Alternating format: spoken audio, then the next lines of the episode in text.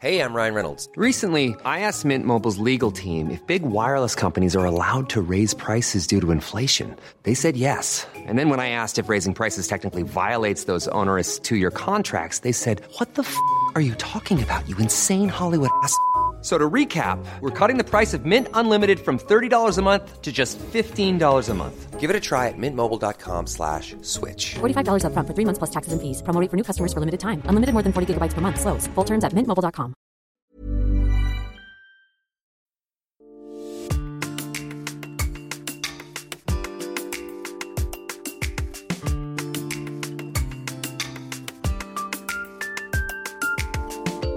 Dans la série 40 ans de faits divers extraordinaires, Ravachol.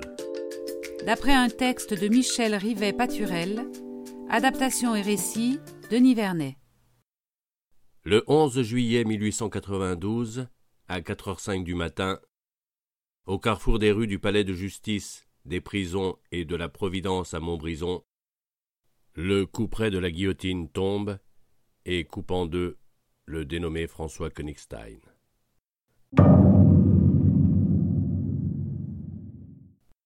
Avant que sa tête ne se détache du reste de son corps, ses derniers mots auraient été Vive l'arrêt On n'en saura pas plus. Implacable, la justice vient de passer et François Königstein vient de payer pour les crimes qu'on lui impute.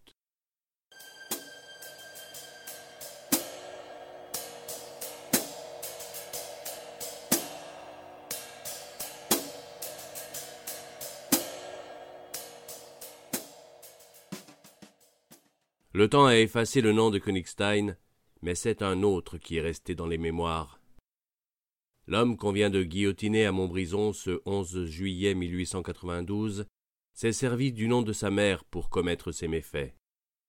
Ce nom qui, pour beaucoup, va devenir synonyme de terreur. Car François Königstein, c'est Ravachol. Mais qui était donc vraiment Ravachol? Et son nom serait-il resté dans l'inconscient collectif? Si au lieu de choisir le nom de sa mère pour commettre ses crimes, il avait conservé celui de son père, car ce nom, Ravachol, était fait pour rester dans toutes les mémoires. François Claudius Ravachol naît le 14 octobre 1859 à Saint-Chamond dans la Loire. Il est le fils de Marie Ravachol, une habitante très modeste, et de Jean Adam Königstein, un Hollandais de Herlen, près de Maastricht, venu travailler aux forges d'Isieux, puis à l'usine Petin-Godet à Saint-Chamond. L'enfant est déclaré à la mairie de père inconnu par la grand-mère maternelle, et il faudra attendre trois ans, le mariage de ses parents et l'arrivée d'un second enfant dans la famille, pour que le père reconnaisse enfin François et lui donne ainsi le nom de Königstein. Marie et père violent, Jean Königstein abandonne femme et enfant un an plus tard, et il retourne dans son pays d'origine, où il meurt peu après, à l'âge de trente-quatre ans. Marie Ravachol et ses enfants se retrouvent dans une misère noire. Ça commence mal. C'est sans doute pour renier ce père indigne que François Claudius renoncera à ce nom de Königstein pour prendre celui de sa mère et devenir ainsi Ravachol.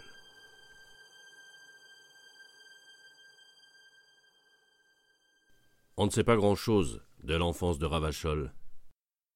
On peut simplement l'imaginer, triste, terriblement banal. On sait cependant qu'entre onze et quatorze ans, il est employé comme berger dans diverses exploitations de la Loire, et puis il devient manouvrier, c'est-à-dire ouvrier. Son livret d'ouvrier lui étant officiellement délivré le 14 janvier 1874 à Saint-Chamond. On sait, grâce à ce document, que jusqu'en mars 1886, il travaille pour une dizaine d'employeurs. C'est un travailleur sans histoire, plutôt apprécié, et, je cite, On n'est pas mécontent de son travail. Mais bientôt, dans la vie de Ravachol, tout va basculer.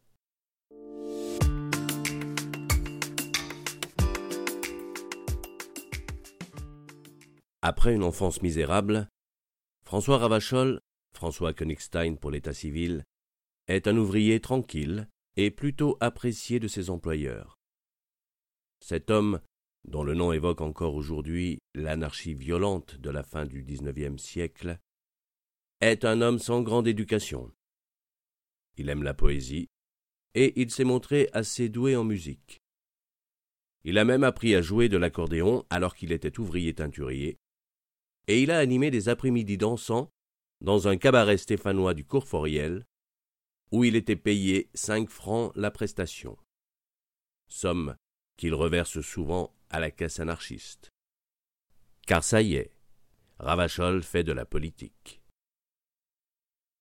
C'est à l'été 1878 que Ravachol découvre la politique et la conscience de classe, ce qui va le conduire directement à l'anarchisme, à la violence et à l'échafaud.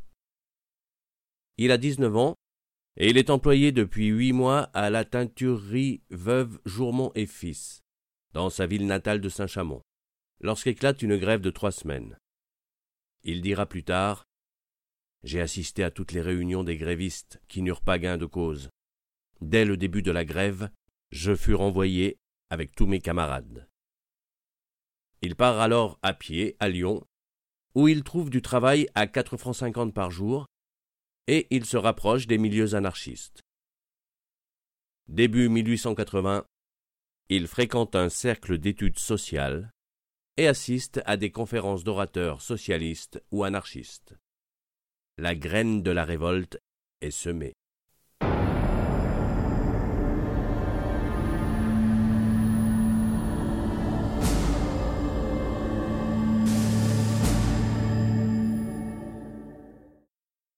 On a souvent remis en cause la sincérité de l'engagement de Ravachol dans la cause anarchiste. Et, lors de son procès à Montbrison, les juges le présentèrent comme un criminel de droit commun, un bandit de grand chemin seulement intéressé par l'argent. Il est vrai que ces crimes, en particulier celui d'un homme de quatre-vingt-douze ans, ont de quoi choquer et on peut s'interroger sur les véritables motivations de Ravachol.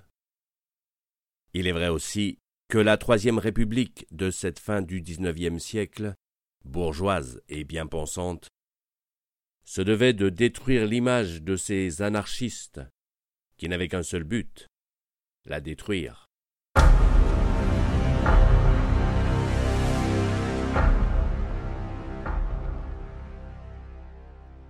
Elle s'appelle Bénédicte Labray, mais généralement on l'appelle Madeleine. Il est fréquent à l'époque de donner à quelqu'un un autre prénom d'usage. Madeleine a trente-deux ans et elle travaille comme ourdisseuse. Une ourdisseuse, c'est une ouvrière qui travaille dans le textile et plus précisément dans le tissage. Elle est petite, brune, avec de grands yeux noirs. Est-ce aussi pour offrir une vie sans souci à cette jeune beauté que Ravachol se lance dans le crime? Car Ravachol est amoureux. On ne peut pas totalement exclure que le sincère militant anarchiste Ravachol ait utilisé une partie de l'argent de ses méfaits pour son propre compte. Après tout, il lutte pour un idéal, un monde où les richesses seraient mieux partagées. Enfant pauvre et battu, abandonné par son père, devenu un simple ouvrier précoce et sans histoire, on peut comprendre que l'argent l'intéresse aussi pour améliorer l'ordinaire. Et aussi pour faire plaisir à Madeleine. C'est juste après le commencement de cette liaison, en 1890, que Ravachol va commencer sa courte carrière criminelle. À 31 ans, François Königstein devient Ravachol. Il est arrêté pour la première fois en avril 1891. On lui reproche à lui et à un complice, la fabrication de fausses monnaies. Des fausses pièces de 50 centimes, 1, 2 et 5 francs.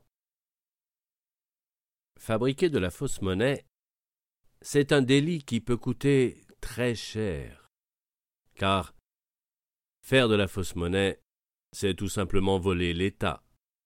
Et en général, l'État n'aime pas être volé. Mais la chance est avec Ravachol et son complice, car les preuves manquent, et finalement, les deux hommes sont relaxés. Ravachol se fait aussi connaître par des agressions physiques, car l'homme est plutôt costaud. Un signalement à toutes les polices de France, diffusé en juin 1891, le décrit ainsi. C'est un homme à la forte corpulence, large d'épaules et à la moustache abondante. Tout ceci est somme toute un début de carrière criminelle d'une gravité toute relative.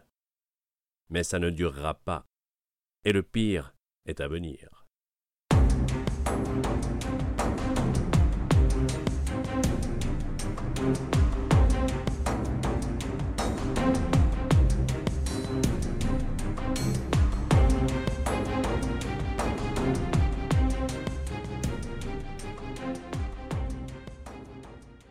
En mai 1891, Ravachol s'introduit dans le cimetière de Saint-Jean-Bonnefond, près de Saint-Étienne, et profane le cercueil d'une femme qui vient de décéder quelques jours plus tôt. Cette femme, ce n'est pas n'importe qui dans la région. Il s'agit de la baronne de Rochetaillé. Elle a été enterrée quinze jours plus tôt, et Ravachol pense qu'elle a été inhumée avec tous ses bijoux. Hélas pour lui, les bijoux ne sont pas dans le cercueil. Raté. Cette profanation, cet acte inqualifiable, va faire du bruit dans toute la région et choquer bien des consciences. Un tel comportement interroge sur les réelles motivations de Ravachol. Quel lien entre la profanation d'une tombe pour voler des bijoux et le mouvement anarchiste? Et si effectivement Ravachol n'était en fait qu'un voleur, un bandit, qui se sert de l'anarchie pour se donner une image de héros et de victime politique? Pourtant, pourtant il semble bien que l'engagement anarchiste teinté de marxisme de Ravachol était malgré tout sincère. Est-ce que cela exclut toute dimension crapuleuse? La question reste posée. Un mois seulement après la profanation au cimetière de Saint-Jean-Bonnefond, Ravachol bascule dans le crime. Sordide.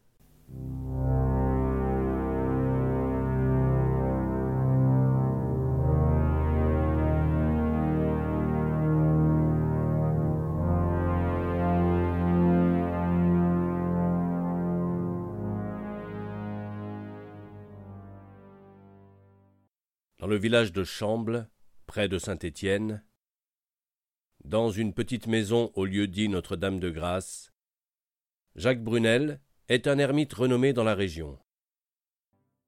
À quatre-vingt-douze ans, le vieil homme vit très modestement. Mais, mais s'il est connu comme un homme de paix et de Dieu, il l'est aussi pour les rumeurs qui courent sur son compte car la rumeur publique veut que celui qu'on appelle l'ermite de Chamble amoncelle dans son modeste logis de l'or et de l'argent aussi, fruit de tous les innombrables dons et aumônes qu'il reçoit de tous les gens qui lui rendent visite.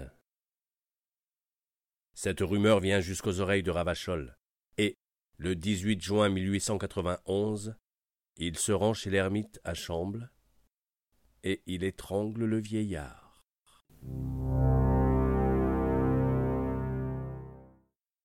L'argent rend fou, dit-on.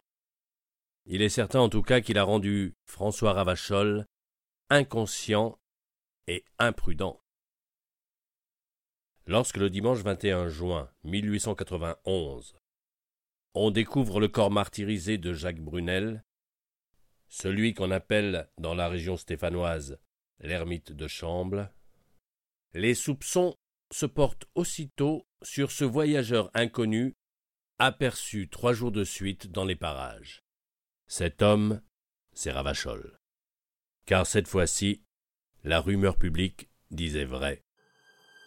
Il y avait de l'or chez l'ermite, beaucoup d'or, et de l'argent aussi.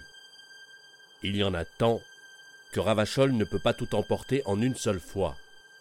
Alors, il revient le lendemain, et même le surlendemain, car il veut emporter un maximum d'argent. Le drame, c'est qu'à chaque visite, il croise des habitants. Dans les pays ruraux, en ce temps-là, la présence ou le passage d'un étranger, ça se remarque. Ainsi, un chef de gare, un prêtre, une aubergiste, une fillette et un cocher ont remarqué les allées et venues de cet homme dans le village.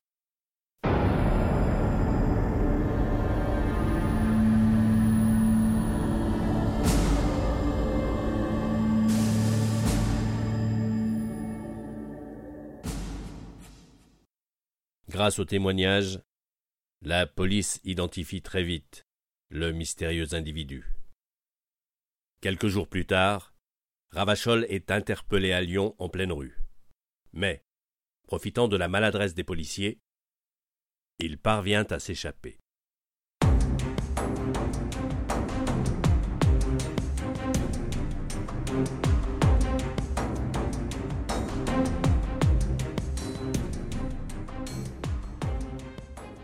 Pour Ravachol, c'est le début de la cavale.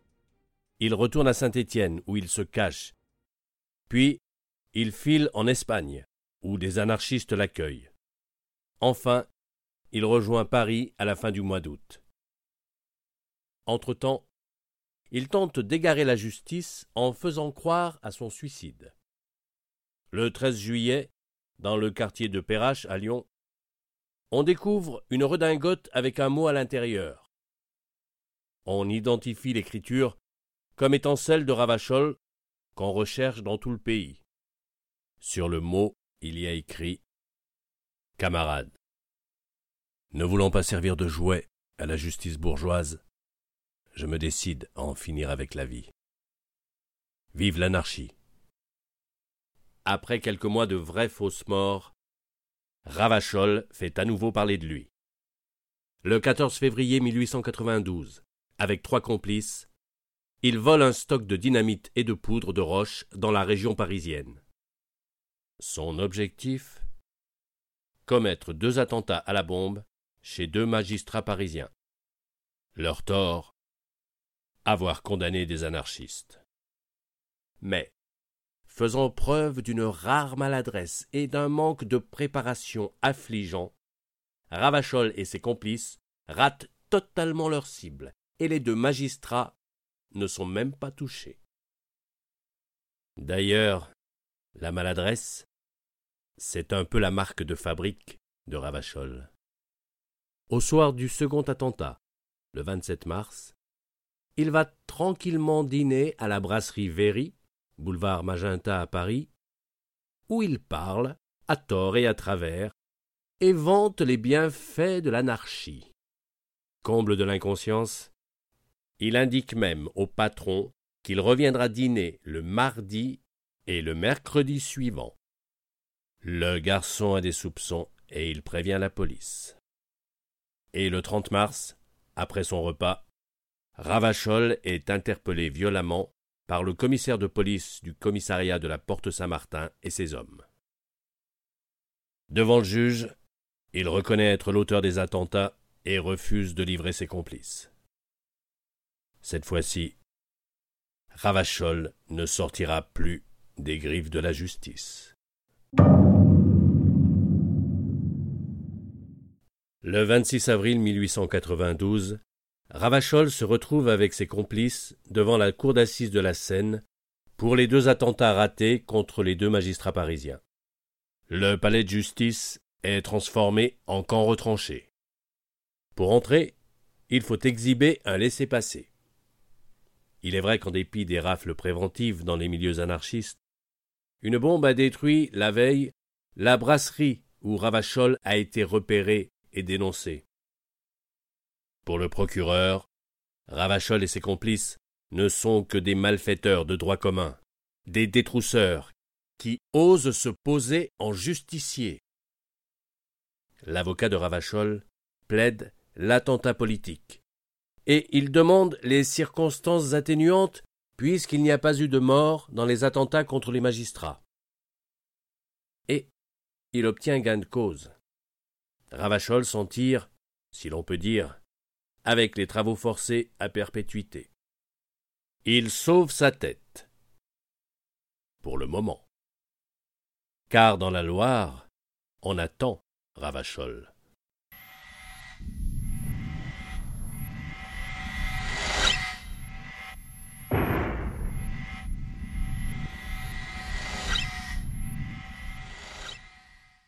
Le 12 mai 1892, François Ravachol est transféré sous bonne garde, les mains liées et les pieds entravés, à Saint-Étienne. Il arrive le lendemain, en milieu d'après-midi, à la gare de Bellevue, plus proche de la prison que celle de Château-Creux. Aux centaines de personnes massées devant le bâtiment qui essayent de l'apercevoir, il crie Vive la révolution sociale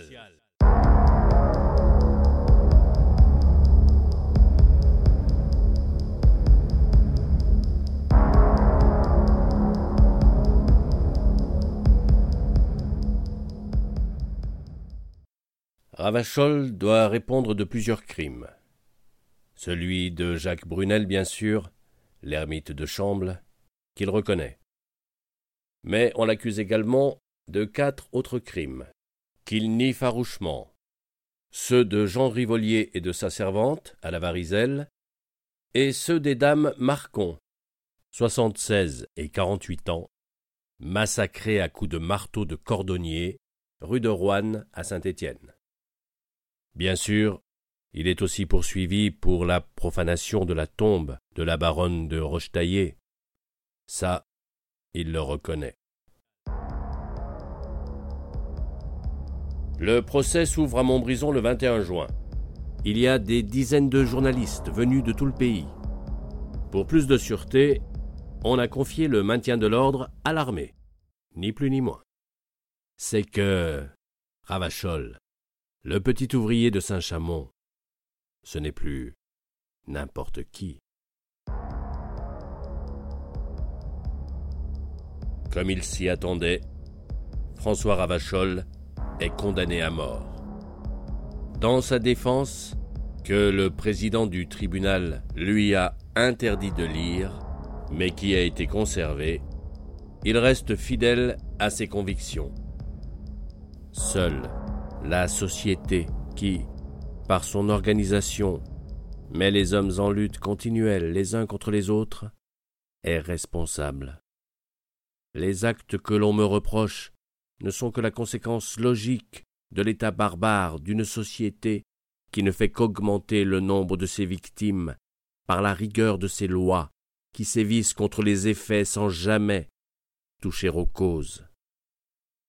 Ravachol pourrait demander son recours en grâce, mais il refuse de le faire, et il s'en explique dans une lettre adressée à son frère. Ne t'afflige pas de ma condamnation. Il est préférable qu'elle soit ainsi, car s'il m'eût fallu aller au bagne, j'aurais eu cruellement à souffrir. C'est pour cela que je préfère une fin rapide, où l'on n'a pas à souffrir pour mourir. Pour François Ravachol, le 11 juillet 1892, à 4h05 du matin, l'histoire s'arrête. De tout cela, il ne restera qu'un nom. Un nom qui sonne si bien aux oreilles. Ravachol.